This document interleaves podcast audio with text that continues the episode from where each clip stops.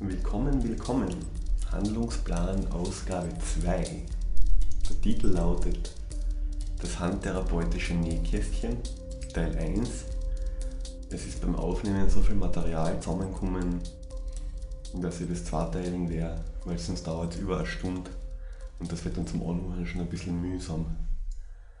Äh, der Podcast ist aufgenommen worden an meiner jetzigen Praktikumsstelle im Institut für Physikalische Medizin und Rehabilitation im LKH Klagenfurt mit beiden dort beschäftigten zukünftigen Kolleginnen, also Ergotherapeutinnen, die sich vorwiegend im Fachbereich Orthopädie, aber in diversen anderen Fachbereichen betätigen. Ähm, ausschauen tut es so, dass in dieser Ausgabe vom Handlungsplan ähm, die Gesprächsthemen Therapiematerial, Diagnostik, ähm, ja, und so allgemein ergotherapeutische Themen in dem Bereich umfassen. Und es gibt eine kurze Geschichte vom Institut für Physikalische Medizin von einer Kollegin, die dort mehr oder weniger seit 20 Jahren arbeitet und da sehr fundiertes Wissen ähm, anbieten kann über die Geschichte. Und im nächsten Teil reden wir dann über Fortbildungen, die relevant sein können für, für das ergotherapeutisch-orthopädische Arbeitsfeld.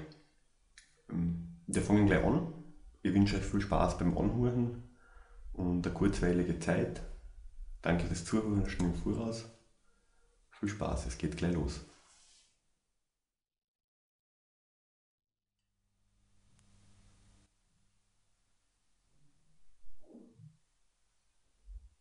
So, die Arbeit des Tages ist getan, das Wochenende naht und ähm, ich sitze jetzt da mit der Bettina Celisnik. Sie ist Ergotherapeutin am Institut für Physikalische Medizin, sowie die Kollegin von ihr, die schon zu Wort gekommen ist. Ähm, wir verlängern unsere Arbeitszeit sozusagen noch ein bisschen und opfern ein bisschen Freizeit, damit wir äh, einerseits ein bisschen über Therapiematerial reden und über Fortbildungen noch ein bisschen reden. Hallo zuerst einmal. Hallo. ähm, vielleicht kannst du die kurz einmal vorstellen, ähm, seit wann du fertig bist, die Arbeitsbereiche, in denen du gearbeitet hast, vielleicht kurz beschreiben und dann mal, das ist ja prinzipiell oder hauptsächlich ein orthopädisches Aufgabengebiet, wie du da hergekommen bist was dir da hergezogen hat. So einen Überblick geben über deine Person. 2004 bin ich fertig geworden, 3. Oktober bitte. Und am 2. November habe ich meine Stelle in der Psychiatrie begonnen 15 Tage später bin ich auf Station 2005 gekommen, also Station für affektive Störungen. Hauptschwerpunkt Manien und Depressionen. Dort war ich drei Jahre lang ganztags. Im vierten Jahr bin ich vormittags dort gewesen und nachmittags schon im Physikalischen Institut. Und seit August, glaube ich, letzten Jahres bin ich ganztags im Physikalischen Institut tätig. War das von dir aus man hat sich das angeboten mit, diesem, mit dieser Halb-Halb-Geschichte, halb Psychiatrie, halb Orthopädie, was ja eigentlich so Aufgabengebiete sind, die man sich ja prinzipiell als relativ entgegengesetzt vorstellen kann. Warst du da selber dahinter oder war das etwas, wo du gefragt worden bist und hast du das jemals bereut? Wie, wie, ist, wie, wie war das so? Weil es sind beides, es sind beides interessante Aufgabengebiete. Mein Herzblut ist eigentlich immer schon an Orthopädie und Psychiatrie gekommen. Das habe ich schon in der Ausbildung gemerkt. Und ähm, ich bin von der Psychiatrie, ich habe eigentlich mich wegversetzen lassen, weil ich gesagt habe, jetzt bin ich bin mit 21 fertig geworden und habe gesagt, irgendwie möchte ich noch mehr sehen und mehr lernen. Und jetzt habe ich die Möglichkeit und kann einfach auch noch wechseln. Habe dann eine Versetzungsansuchung gestellt und erst einige Zeit später, also viel später, hat man mir noch das Angebot gemacht. Und das war dann halb halb. Das habe ich dann ein Jahr lang gemacht. Und war aber dann eigentlich so weit, dass ich gesagt habe, irgendwo möchte ich wieder hundertprozentig sein, weil es einfach zu anstrengend worden ist. Gell? Das kann ich mir vorstellen. Wobei ich sagen muss, dass mein Herzblut in beiden Bereichen total drinnen steckt. Ich liebe die Psychiatrie und das ist eigentlich die Seele des Menschen und die habe ich da ja auch. Also es ist ja nicht so, dass ich mich weggedreht hätte von dem. Gell? Aber das Funktionelle gefällt mir dahingehend sehr gut. Erstens, ähm, ich habe mir sehr viel Wissen aneignen wollen bin ich noch immer dabei, weil hoffentlich auch noch so viel wie möglich. Und ich habe während ich in der Psychiatrie bin eigentlich schon mit den ersten Handkurse angefangen. Mhm. Weil wir genauso Patienten mit Handproblematik dort gehabt haben, die eine Einschränkung gehabt haben, die sie im Alltag letztendlich auch beeinflusst hat. Aber das war noch bevor du gewusst hast, dass du da einen Platz finden wirst. Ja, genau. Okay. Das war eigentlich für mich klar, dass ich das eigentlich auch haben will. Eine gute Intuition sozusagen. Ja, also äh, ich glaube einfach auch, das Angebot war dann halt super da, weil ich ja eigentlich auch Sachen mitbringen habe können, gell? Weil, das ist glaube ich eh schon angesprochen, wenn du in der Ausbildung kriegst du einen Grundstock und ich habe zum Teil damals schon ein bisschen vertiefen können. Mhm. Hm. Okay, ein relativer Weitblick, sage ich mal. Seit wann bist du? Du warst dann ein halbes Jahr, ein halbes Jahr geteilt und dann Ein ganzes ein Jahr. ganzes Jahr und seitdem jetzt Vollzeit da. Mhm. Okay, wir haben mit der Heidi über, wir haben oder wir werden mit der Heidi über, über das Aufgabengebiet vom Institut und die Geschichte in weiterer Folge dann noch reden. Ähm, reden wir kurz ein bisschen über Therapiematerial oder Ausstattung einer orthopädischen, ergotherapeutisch-orthopädisch orientierten Stelle. Ähm, was sollte man prinzipiell so im Bereich Diagnostik haben und dann natürlich von der Bedienung oder von der Ausführung her erkennen? Äh, und wenn man das nicht hat, was kann man alternativ prüfen? So einmal diagnostisch, bleiben wir mal bei dem. Also wenn ich in einer Institution bin oder einfach auch das Budget dazu habe, natürlich, war es super, wenn du gewisse Dinge, die du für die Anamnese brauchst, sei es Goniometer, Dynanometer, Pinchgog, Monofilamente, Zwei-Punkt-Diskrimination, an ein Hohlback-Test zum funktionellen Ob, ähm, Obtesten natürlich, an Moberg, Pick-up-Test, Knetbälle, Kraftgeschichten. Solche Sachen sind natürlich fein, weil das alles standardisierte Sachen sind. Du kannst Werte präsentieren, die äh, nicht, ähm, die, die objektiv ausgetestet worden sind. Und das ist natürlich im Verlauf einer Dokumentation und einer Geschichte, die du ja mit dem Patienten hast, recht vorteilhaft. Du kannst schon schauen, damals beim ersten Mal war das, da, da, da, da. Nächstes Mal war das. Das So, heißt, das man- für, ist für Patienten auch gut, denen man dann irgendwie so Orientierung, Orientierung an Zahlen bieten kann. So wie wenn man zum Beispiel mit jemandem weben würde und dann an den Kettfäden so alle zehn Gänge dann einfach äh, einen Faden reinknotet und sagt, schau, so und so viel haben sie jetzt geschafft und so und so viel haben sie jetzt geschafft. Also das kann man sich dann so auch vorstellen, dass der Patient einfach konkret etwas vor weder aus Gefühl des, des Therapeuten oder Therapeutin angewiesen ist, sondern wirklich objektiv sieht, hey, da ist was weitergegangen, das funktioniert gut. Ja, es sind nicht nur Zahlen, aber es ist schon ein Vorteil, weil es ist ja eine lange Geschichte meistens mit einem Handpatient, der die begleitet oder den du begleitest. Und äh, wir Menschen sind ja generell, was uns selber betrifft, meistens eher ungeduldig. Oder wenn wir nur minimale Fortschritte haben, sind kleine Schritte, aber sehen möchte man ja was anderes und so kann man einfach einen Weg sagen. Es ist für dich als Therapeut gut, dass du siehst, dass deine Arbeit ja auch was bringt. Bitte, du musst dich ja selbst auch testen. Biete ich das Beste? Muss ich modifizieren? Muss ich was ändern für den Patienten, dass wir ein besseres Outcome haben? Es ist für den Arzt wichtig, das zu sehen, weil natürlich, du kannst das beschreiben und und und, aber Zahlen sind fassbar und das kann auch jeder andere, der das liest, natürlich noch besser nachvollziehen. Zu einem fundierten Dokumentationsstil natürlich. Ja, also was ich da schon dazu sagen muss, ist jetzt vielleicht eine persönliche Eigenart von mir, aber ich fühle mich in, in Tabellen und, und Testungen prinzipiell relativ wohl. Das würdest du, ich meine, wie war das bei dir? Ist das etwas, was dir am Anfang vielleicht auch ein bisschen eine Sicherheit im Tun vermittelt hat? Oder hast du das eigentlich nicht so stark gehabt, wie ich mir sicher bin, dass ich es haben werde, wenn ich mal fertig bin? Ich glaube von mir zu sagen, dass ich jemand bin, der Struktur braucht und sich selber gerne Struktur schafft. Das muss jetzt nicht in Form von Tabellen oder Tests sein, aber ich habe auch gern vorgeplante Abläufe drinnen, damit ich nichts vergisst, damit ich mir das anschaue und das war mir am Anfang einfach eine Hilfestellung, weil so viele Gedanken da sind und du dich auf so viele Sachen konzentrierst und und und. Ich finde, äh, eine Übertreibung von Tests sollten auch nicht sein, weil du sollst mit dem Patienten eine Therapie machen. Ja? Aber ich glaube, dass die Kombination mit dem, einfach auch, dass du siehst, wo du stehst, wie du stehst mit ihm, ähm, wichtig ist. Und ja, gewisse Sachen und Werte geben ja auch dem Patienten eine Sicherheit. Ja? Kommen Leute, die haben eine schlechte Sensibilität und sagen, die, mir fällt alles an, ich habe keine Kraft und plötzlich machst du einen äh, Check mit dem Dynamometer und siehst, hey, schauen Sie Ihnen das an, links und rechts, schaut gut aus, Sie sind in einem Normbett.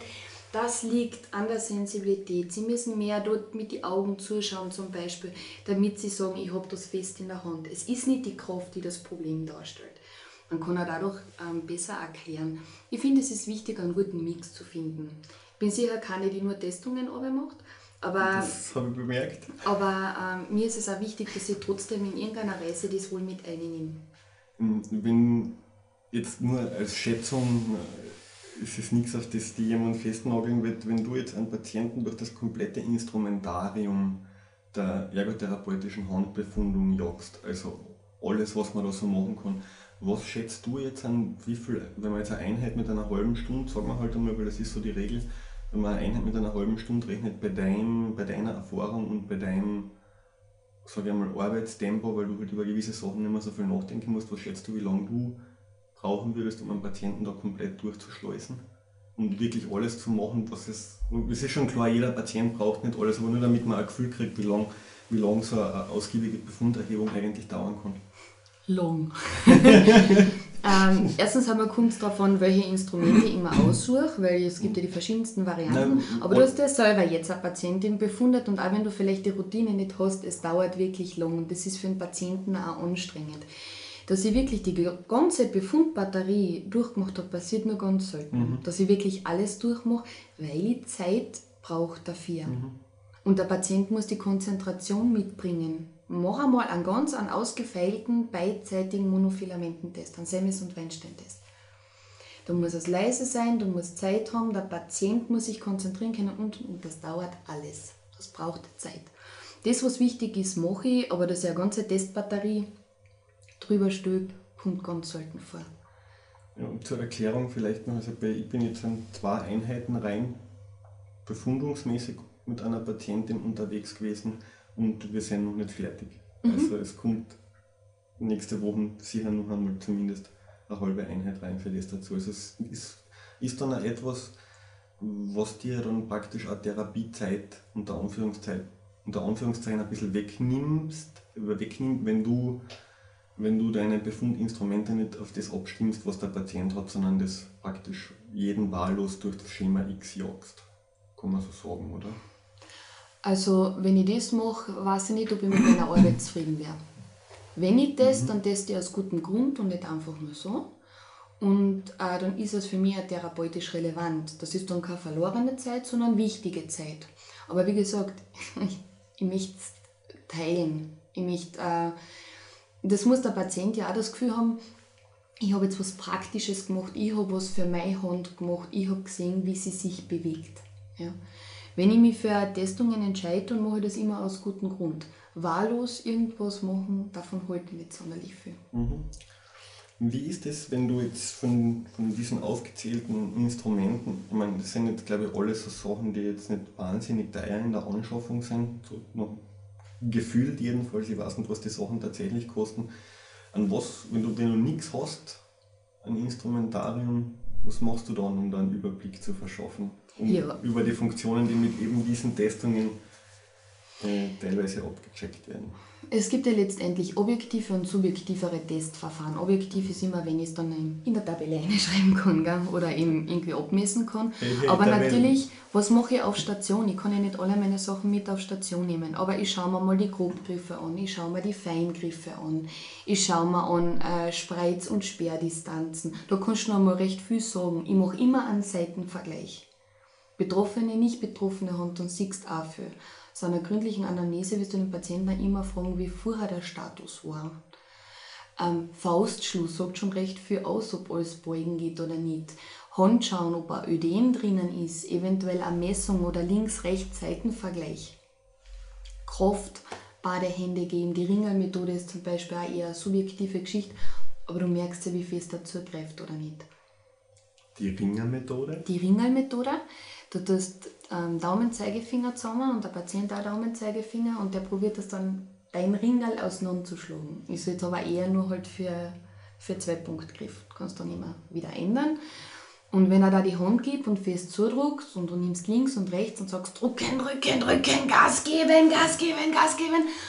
Und links ist ganz schwach und rechts kannst du schon davon ausgehen, dass irgendwas ist.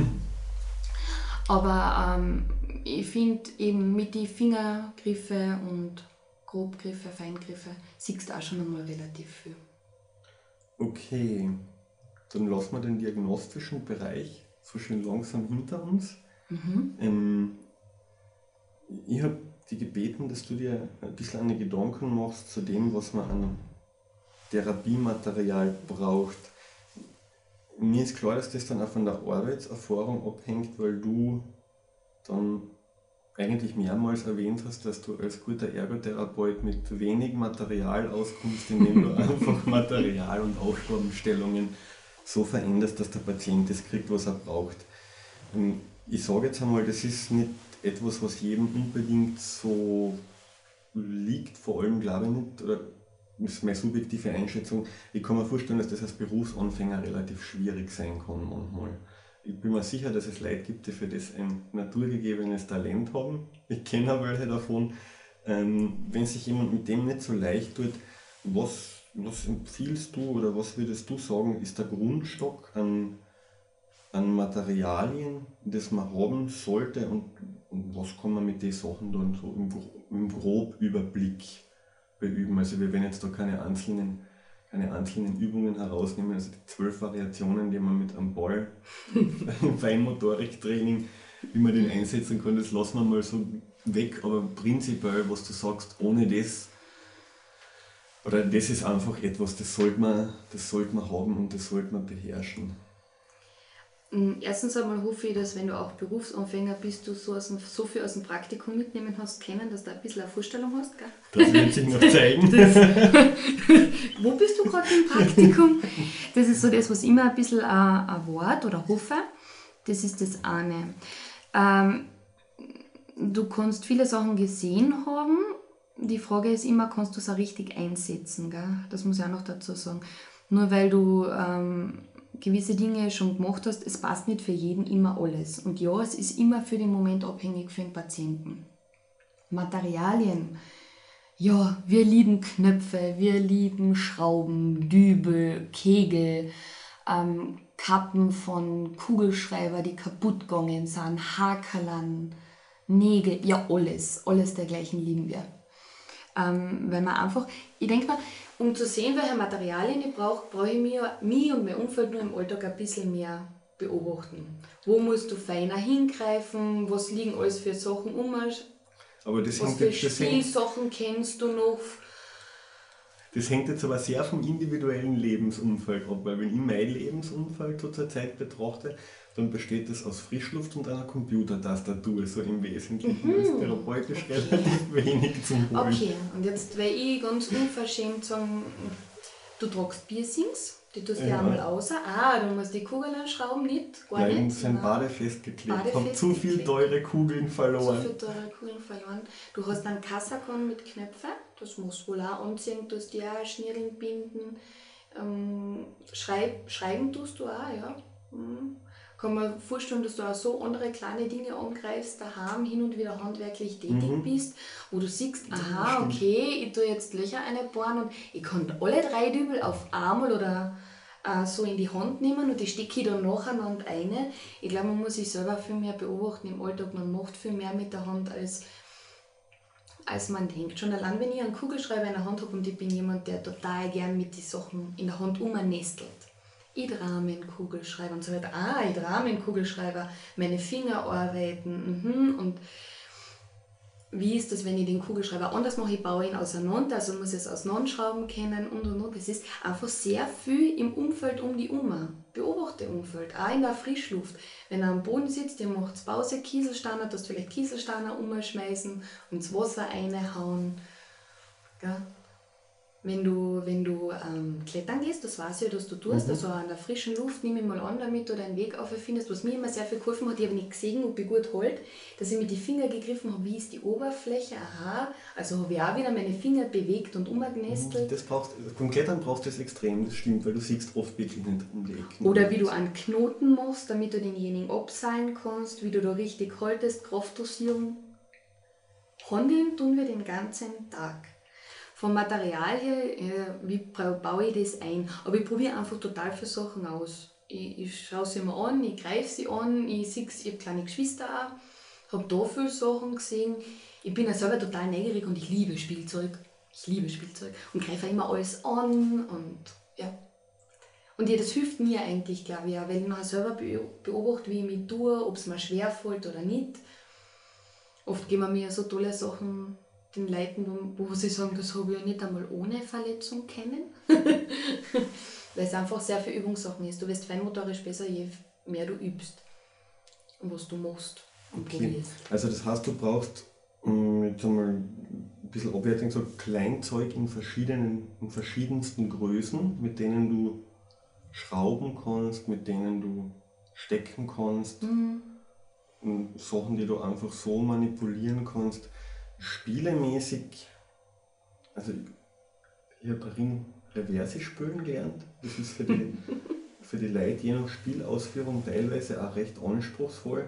Ähm, kannst du da so noch ein bisschen was dazu sagen? Ich meine, der Allzeitklassiker in der Ergotherapie ist ja ohnehin das Solitär, ähm, was auch prinzipiell eine gute Sache ist, sage ich einmal, und das als Leiter auf mehreren Ebenen fordert und man das ja eigentlich auch relativ schön variieren kann. Aber was ist sonst zum Beispiel noch ja, mit Bällen, was macht man, was braucht man für Kraftaufbau oder was sagen wir so, man weiß ja, was es gibt, aber was hat sich in der Praxis bewährt? Gummiringel. Mit Gummiringeln kannst du recht gut die Extension üben, verschiedene Stärken auftun, Finger dabei spreizen. Knetmasse, ich bin ein großer Fan von Knetmasse. Ich war damals ganz erstaunt im Praktikum, ich war neun Wochen damals da im Praktikum und habe ganz viel Knetmasseübungen gemacht und habe auch zwischendrin immer wieder meine Kraft gemessen und habe gemerkt, hey, ich bin stärker geworden. Boah, so. Knetmasse, Knetbälle, das sind alles eine Sachen, die, die ich gern habe. Vor allem Knetmasse, weil, weil sie doch auch nachgibt und du dadurch endlagiger die Bewegung machen kannst. Beim Ball wirst du nie in die Faust kommen, nur nicht dieser Ball. Du kommst nicht rundum. Aber das sind Sachen, die sich äh, für Kraft recht, recht gut eignen. Wobei du halt auch abschätzen musst, inwiefern Kraft, weil das Handeln im Alltag, für das brauchst du schon Kraft. Ich brauche Kraft, um ein Glas zu heben. Dass du Dinge vom Alltag einfach mit einbaust. Die Knetbälle, die gibt jetzt, die sind von der gleichen Firma, die, der gleichen hier nicht genannten Firma, die auch die Therapiebänder in verschiedenen mhm. Farben und Stärken herstellt. Das weiß jetzt ja jeder, was gemeint ist, aber macht nichts. Ich habe meine Knetbälle, in einem Kaffeeladen, dessen Namen wir natürlich auch nicht nennen werden, der aber einen super Shop hat, ich liebe diesen Shop, habe ich meine Knetbälle gekauft. Drei Stück. Super. Mhm. Also.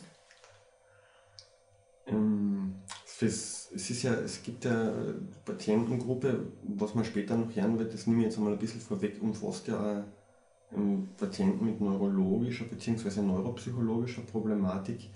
Ähm, der Grundstock an Material abseits von Zettel und Papierübungen, mhm. ich weiß, der Kosten ist gut gefüllt. Mhm. Was schätzt du da als sehr wichtig ein, was man da zur Verfügung hat? Es geht jetzt zwar schon von der Orthopädie oder vom orthopädischen Bereich ein bisschen weg, aber es ist ja nicht so, dass die Sachen orthopädisch nicht einsetzbar sind, sage ich einmal. Also man ja teilweise auch schon gehabt in der Zeit. Was jetzt so Sachen angeht wie zum Beispiel das Struktur, was man dann auch schon durchaus zum Feinmotoriktraining hernehmen kann, mhm. obwohl das prinzipiell eher eine kognitive Geschichte ist. Mhm. Räumlich visuell mhm. Wahrnehmungsgeschichte. Ähm,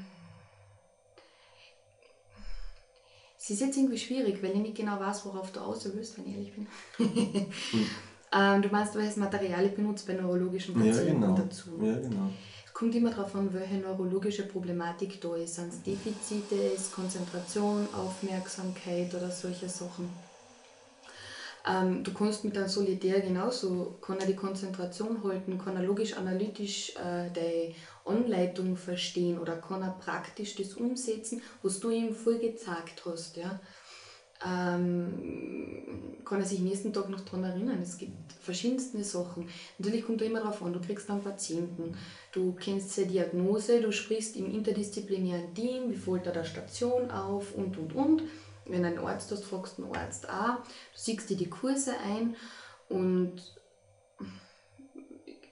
wenn du einen Neglektpatienten hast oder einen Agnosie-Patienten, kannst du mit den verschiedensten Sachen arbeiten. Das ist Kommt aber, immer, immer auf, auf, auf die Diagnose drauf, die hat. Aber das, man kann Materialien eigentlich aus dem einen Fachbereich in anderen auch prinzipiell gut übertragen, weil, weil du okay. gesagt hast, Knöpfe, Fädeln, verschiedene Farben, ausbreiten. Einer, der nicht Neglect hat, auf der, auf der linken Seite und du legst die Knöpfe alle links hin. Jetzt auch schwer rum. Gell? Natürlich, du kannst, also was mir sehr positiv auffällt, ist, wenn du praktische Sachen nimmst, du kannst die Leute besser mit einholen. Eine Spur weit. Gell? Praktische Sachen heißt, ich tue es selbst und ich mache was und man sieht was davon, ist, ist recht fein. Also ich finde auch, dass, dass so Tätigkeiten, die mit einem gewissen Sinn verbunden sind, also einfach so, mir ist schon aufgefallen, dass das Leid, dass Patienten teilweise ganz eine andere Motivation haben, wenn es zum Beispiel um ein Spiel geht, wo du äh, dann ein bisschen Sachen entwickelst wie einen Konkurrenzdruck oder ein Ehrgeiz oder eine Motivation möglichst, möglichst gut zu sein, dass da dann einfach ein bisschen, teilweise ein bisschen ein anderer, ein anderer Drive dahinter ist, als wenn, als wenn du, ich weiß nicht, stupide nur irgendeine funktionelle Übung für eine Viertelstunde oder für 20 Minuten machst. Wie siehst du die Komponente beim, beim, Übungs- oder beim, beim Übungsablauf? Also ich brauche die Komponenten nicht sehen, wenn er mir das die ganze Zeit hingeben das kommt immer darauf an, was du für einen Monotoniefaktor hast. Gell? Aber ich glaube, ich hätte auch keine Freude, wenn ich jeden Tag eine halbe Stunde eigentlich immer das Gleiche machen müsste. Ich denke mal, gewisse Sachen erklärt man ja den Patienten, warum man die Übung, die vielleicht monoton erscheint und so weiter, warum man die übt. Je besser man eine Handlung verknüpft, und das ist Ergotherapie, handeln, tätig sein und im Alltag selbstständig sein. Das ist ja genau das, was unsere Arbeit ausmacht, dieses Praktische mit natürlich fachlichem Hintergrund und und und für den Patienten so herzurichten, dass er, dass er darin arbeiten kann, an seinem, an seinem Problem. Und natürlich, je mehr praktischer Bezug dabei ist, desto anders sieht man das ja auch. Aber wir haben auch Fälle, wo man halt hin und wieder monoton, stupid das Gleiche machen müssen. Oder dass wir mit Zettel arbeiten bei neurologischen Patienten, nun auch nicht. Aber man probiert, glaube ich, schon recht viel, das für den Patienten sehr ansprechend zu machen, weil ansprechend heißt dann motivierend. Ja, dass Abwechslung ein großes Thema ist, das ist mir jetzt in die drei Wochen, in die ich nicht entgangen und das ist, glaube ich, ich sage einmal, es kommt relativ selten vor, dass du das mit einem Patienten in zwei Einheiten wirklich mit dem gleichen Material gearbeitet wird. Das mag die Aufgabenstellung oder die Zielsetzung ähnlich sein, aber das Material ist meist ein anderes und das wechselt da oft während einer Therapieeinheit. Das macht es für die Leute, glaube ich, auch relativ abwechslungsreich. Für die du oder? Ja, für den Praktikanten und für den Ergotherapeuten auch. Das stimmt. Okay, also über das Therapiematerial haben wir so einen kurzen Überblick gegeben. Der eigenen Kreativität sind da ja eh kaum Grenzen gesetzt. Es gibt auch teilweise auf Messen recht lustige Sachen zum Finden. Wäscheklammern, in, die in Form eines Spiels verpackt sind oder so Steckübungen auf, auf Wäscheleinen. Das ist da das Erste, was mir jetzt einfällt, was mich nachhaltig, was mich nachhaltig beeindruckt hat, weil du dann halt die, die Tätigkeit an sich dann gleich noch mit einer mit einem Sinn, der übers Wäschaufhängen ausgeht, verknüpft hast. Ich würde sagen, da lassen wir es jetzt dabei. Ähm, ich unterhalte mich jetzt mit der Heidi ein bisschen weiter und wir reden dann später noch einmal kurz zum, zum Thema Fortbildungen im orthopädischen Bereich. Danke dabei. Bis bitte, später. Bitte. Bis später.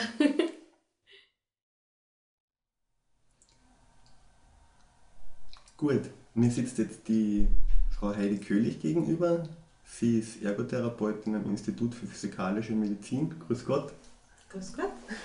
Vielleicht können Sie sich ähm, so kurz vorstellen, Ihren, Ihren ergotherapeutischen Werdegang vielleicht kurz anreißen und schildern und mal die Felder, die Felder kurz erzählen, in denen Sie bis jetzt Berufserfahrung gesammelt haben. Ja, also ich bin äh, aus Salzburg, habe dort diplomiert 1984 und habe äh, 1985 im LKH angefangen als Ergotherapeutin. Damals gab es funktionell noch keine Ergotherapeuten, nur auf der Psychiatrie und eine Stelle auf der Geriatrie, aber im funktionellen Bereich Neuro, Ortho, Unfall äh, konnte da eine Stelle aufgebaut werden, dank Primaris Grummet, der eine Physiotherapiestelle als Ergotherapiestelle umgewandelt hat. Wir betreuen Patienten sämtlicher Stationen jetzt im LKH, die keinen eigenen Ergotherapeuten haben. Darf ich noch einmal kurz einhaken? Äh, war das damals von der Berufsbezeichnung, hat das schon, wie war das mit der Ausbildung damals? War das damals schon als Ergotherapie oder war das, weil früher war der Berufstitel ja ein anderer? Der Berufstitel war anders, die, die Ausbildung hat auch drei Jahre gedauert, Abschluss äh, auch mit Diplom, hat aber von der Berufsbezeichnung noch Beschäftigungs- und Arbeitstherapeut geheißen und wurde noch als Schule geführt, also die Ausbildung hat damals noch Schule geheißen. Mhm. Heute ist es zur Zeit noch eine Akademie, wird dann wahrscheinlich in Bälde zur FH umgewandelt werden. ähm, das heißt, Sie haben Berufserfahrung eigentlich recht breit gesammelt? Ja, eigentlich eine sehr lange Berufserfahrung, eben begonnen 1985 äh, auf der Neurologie im Haus, vorwiegend neurologische Patienten und immer mehr unfallchirurgische Patienten mit Plexusverletzungen, hauptsächlich Handverletzungen, die wir dann mit Schienen versorgt haben und mit funktionellem Training betreut haben. Also ich sage jetzt mal kurz dazu, die Aufnahme kommt heute aus dem Institut für Physikalische Medizin und Rehabilitation. Das ist eine eigene Fachabteilung am Landeskrankenhaus Klagenfurt. Und es gibt einen großen, große Therapieräumlichkeiten für die Physiotherapie und für die Heilmasseure. Die Ergotherapie ist ein bisschen abseits, hat einen eigenen Raum, also prinzipiell der Ergotherapieraum. Und stilecht für die Ergotherapie befindet sich das Ganze auch im Keller des Gebäudes, wie das sehr oft der Fall ist. Hm, können Sie vielleicht kurz äh, ein bisschen erzählen, wie sich, die, wie sich die Geschichte da entwickelt hat, ähm, weil Sie in der Vorbesprechung gesagt haben, dass die Räumlichkeit auch nicht immer so war, wie sie jetzt war, ähm, wie das Ganze einfach entstanden ist, bis es so wie es jetzt in der heutigen Form ist, dasteht. Also 1985 habe ich begonnen im Turnsaal in einer Ecke der Physiotherapie wir hatten dann die Möglichkeit, einen Raum zu bekommen auf der Neurologie, wo auch ein Therapiebad umgemodelt wurde. Und eigentlich erst 1995 konnten wir ca. 100 Quadratmeter mit einer Ingenieurin, die Frau Ingenieur Ganda damals, äh, umgestalten und wirklich nach bestem äh, Gewissen ausstatten mit Hirnleistungstrainingsraum, mit Schienenecke, mit Wartebereich, also wirklich ein funktioneller großer Raum. Das heißt, Sie haben sich eigentlich, oder die Ergotherapie hat sich eigentlich von den Anfängen einer Raumecke eines Turnsaals ganz schön ausgemausert über die Jahre. Ja, und auch was natürlich das Personal betrifft, ein bisschen aufgestockt. Ich möchte nicht sagen viel aufgestockt, mhm. aber ein bisschen aufgestockt und im Zuge dieser Stelle haben sich natürlich auch die Ergotherapiestellen im LKH weiterentwickelt, auf der Neurologie, auf der Geriatrie, LKI. Also Ergotherapie ist jetzt vielfach präsent und begonnen hat es eigentlich mit einem funktionellen Ergotherapeuten. Das heißt, der Beruf hat seinen Wert oder muss seinen Wert irgendwie unter Beweis gestellt haben, weil sonst wird es jetzt nicht so viele geben.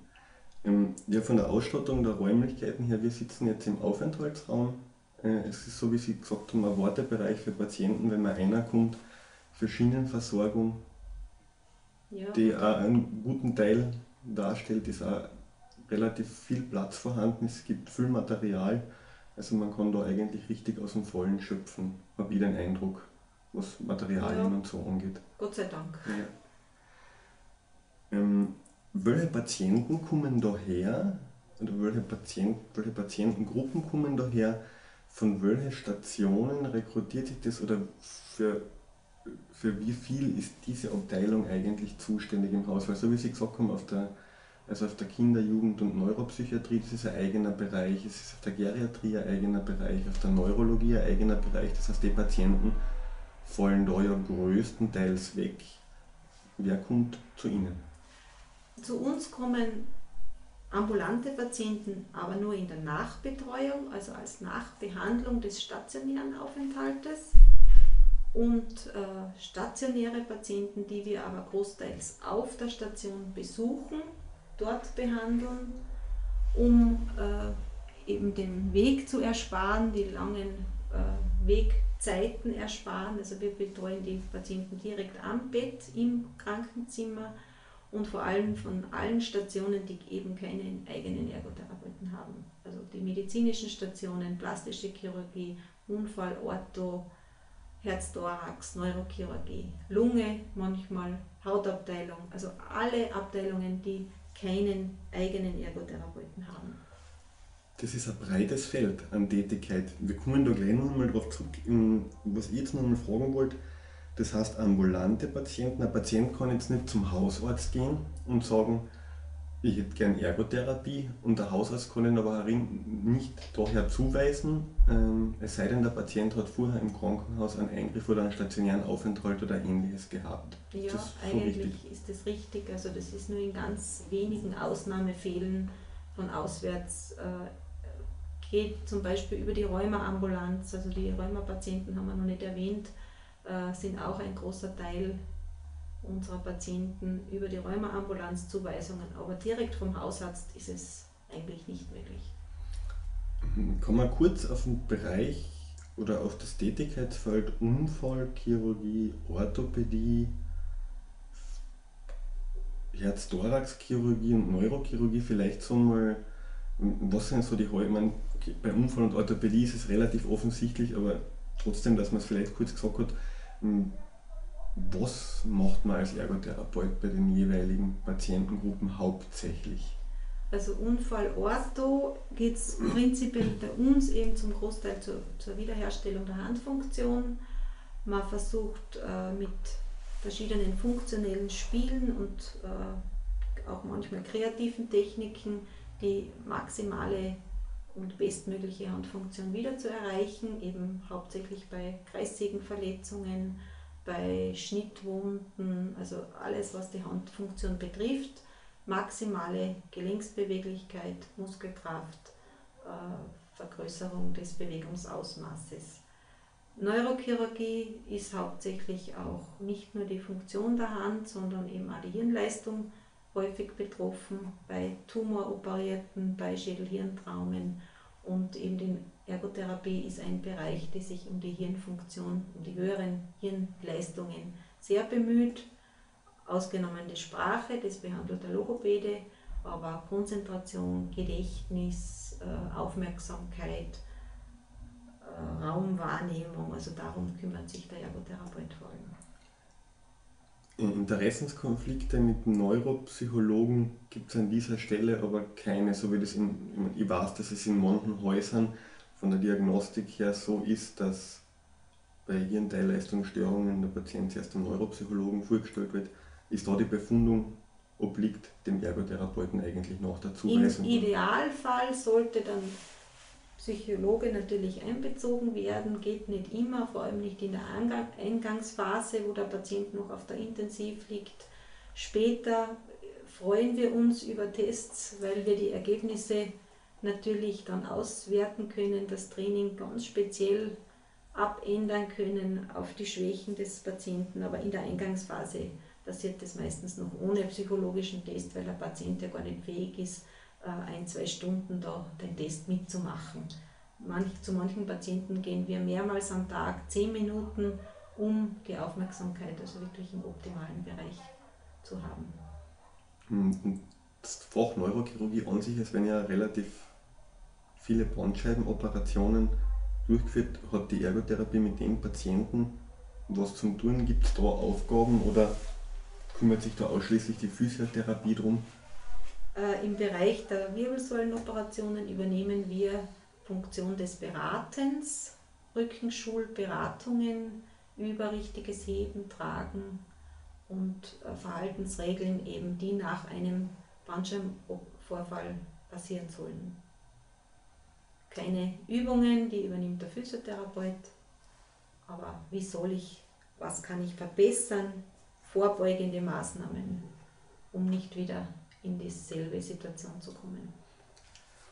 Ja, also kurz zusammengefasst, ich persönlich finde, dass, dass die Patienten auf der Station besucht werden. Ich habe jetzt wenig Erfahrung, wie das in anderen Häusern ist, aber ich finde das prinzipiell oder ich empfinde das als sehr gute, als sehr gute Serviceleistung am Patienten und das spart natürlich auch auf der einen Seite Zeit und auf der anderen Seite Geld, weil man sich mit Verspätungen durch den Transportdienst selten umschlagen muss und ähm, die Zeiten, die der Patient leer irgendwo im Haus umfährt, natürlich auch besser sind. Und wenn man die Neurochirurgie ist im sechsten Stock für die Leute, die das Haus nicht kennen, das heißt, man kann sich als Ergotherapeut auch körperlich fit halten durch die Besuche auf der Station. ja, wie viele Patienten gibt es pro Tag ungefähr oder pro Woche oder was, wie ist, in welchem Zeitraum es Ihnen am leichtesten fällt, da ungefähr eine Aussage treffen zu können? Also mit was muss man, mit was muss man rechnen? Also das variiert natürlich tageweise. Ambulante Patienten bekommen durchschnittlich immer die halbe Stunde Therapie. Das heißt, jede halbe Stunde kommt ein anderer Patient. Beim stationären Patienten ist es nicht auf die halbe Stunde begrenzt oder beschränkt, je nachdem, wie man das jetzt sehen will. Es kann sein, dass der Patient nach einer Viertelstunde erschöpft ist, mancher hält länger aus oder es erfordert die Situation, dass man eine Dreiviertelstunde beim Patienten bleibt. Also da ist eine Variable möglich.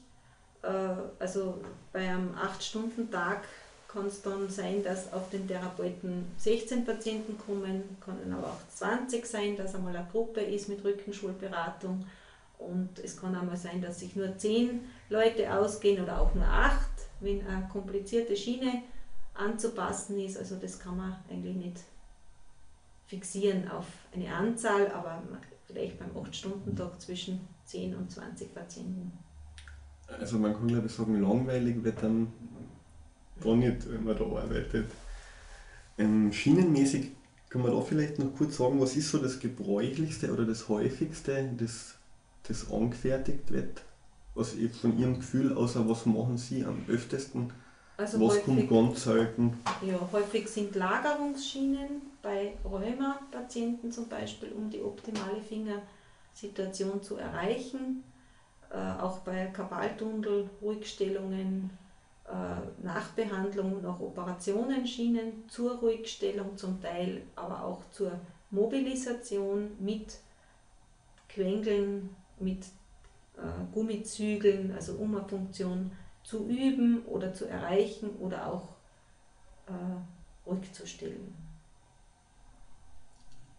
Ähm, haben Sie das Gefühl, dass man jetzt so zu diesem ganzen Komplex Institut für physikalische Medizin und den Aufgabenbereich Patientenklientel, äh, haben wir das gut vorgestellt oder ist da aus Ihrer Sicht geht noch was, geht noch was ab? Ich habe nachher noch eine Frage, aber haben Sie sonst das Gefühl, dass man gut Bescheid weiß? wenn wir das jetzt, haben wir, haben wir alles gesagt, was zum Sagen ist? Ja, vielleicht zusammenfassend noch, äh, ist es halt der Beruf des Ergotherapeuten noch immer nicht gut in allen äh, Winkeln angekommen. Äh, ich arbeite bereits seit 25 Jahren und muss immer noch äh, erklären, was ist Ergotherapie. Also der Patient weiß zwar, was ist Physiotherapie, was ist Ergotherapie, ist noch nicht in die Bevölkerung durchgedrungen, trotz vieler äh, Publicities und äh, Präsenz auf Messen, Präsenz in den Medien. Aber es ist leider ein Beruf, den es schon trotzdem so lange gibt, nicht sehr aktuell am Patienten ist, außer er braucht ihn selber. Da haben Sie recht, das ist ein recht spannendes Phänomen. Ich habe jetzt noch nicht so viel Praktikumserfahrung, aber was zum Beispiel im geriatrischen Fachbereich ist, da wird man wahnsinnig oft mit, der, mit den Kollegen aus der Gesundheits- und Krankenpflege verwechselt. Und, das letzte Praktikum, was ich gehabt habe, war in der Arbeitstherapie, so der Arbeit nach Arbeitstherapeuten. Und da bist du halt dann der Arbeitstherapeut. Und so, wir haben während der Ausbildung, im ersten Ausbildungsjahr, äh, einen Vormittag in Klagenfurt verbracht, um eine Umfrage zu machen zum Thema wissen Sie, was Ergotherapie ist, was das macht und gefühlt neun von zehn Personen haben eigentlich überhaupt keine Ahnung gehabt, um was es da geht. Wer's, ich denke mal, wer es einmal gehabt hat, der lernt das schätzen und der weiß das dann auch. aber der, also im Großteil der Bevölkerung, da stimme ich Ihnen zu, hat sich das noch nicht so herumgesprochen, wer wir sind und was wir machen. Okay, was ich jetzt noch wissen wollte, ähm, wie lange kommen die Patienten daher? Wenn Sie jetzt ambulant, wie lange kommen ambulante Patienten? Ist das, liegt das in der Maßgabe des betreuenden, der behandelnden Ergotherapeutin oder des behandelnden Ergotherapeuten dann zu sagen, okay, die Therapie ist jetzt beendet und es ist nicht mehr notwendig oder gibt es andere Kontrollmechanismen? Und andererseits, wie ist es mit stationären Patienten? Wie, wie gestaltet sich da der Abschluss der Therapie? Wie läuft das? Beginnen wir vielleicht beim stationären Patienten. Die Zuweisung erfolgt über den Arzt der Station und er wird so lange behandelt, solange er stationär ist und auch in Absprache mit dem Arzt, solange er es braucht. Also wenn er nach 14 äh, Tagen es nicht mehr braucht, dann wird er auch abgesetzt, aber immer mit Rücksprache mit der Station. Ambulante Patienten werden vom Arzt für physikalische Medizin uns weitergeleitet und äh, es obliegt ihm, die Therapie noch sechsmal zu verlängern oder auch nicht. Also sechs Therapien sind Standard und werden nach jeweiliger Arztkontrolle weiter verlängert. In der Maßgabe braucht es der Patient noch, braucht das nicht mehr, gibt es Veränderungen in der Therapie, äh, sollte man andere Schwerpunkte setzen, also immer mit Rücksprache Therapeut, Arzt. Ist das bei der Physiotherapie gleich oder wird dort mehr bewilligt? Wissen Sie das? Oder gibt es auch einfach sechs Einheiten und danach wird der Patient immer noch einmal angeschaut? Ist also gleich wie bei der Physiotherapie, also es gibt nicht mehr oder weniger. Es entscheidet auch der Arzt, welche Therapien er bekommt, wobei der Ergotherapeut dann eigentlich sehr selbst entscheiden kann, was er mit dem Patienten macht. Also er kriegt die Vorgabe, Ergotherapie Funktionstraining oder Ergotherapie Hirnleistungstraining oder Ergotherapie Lagerungsschiene, aber eben also im Rahmen dieses Überbegriffes kann man dann selbst die Therapie gestalten. Super. Also ich glaube, wir haben jetzt einen ganz einen guten Überblick gegeben. Ähm, wir hören uns später noch einmal, wenn wir zum Thema Fortbildung noch ein bisschen reden. Ich sage der Wahl einmal Danke.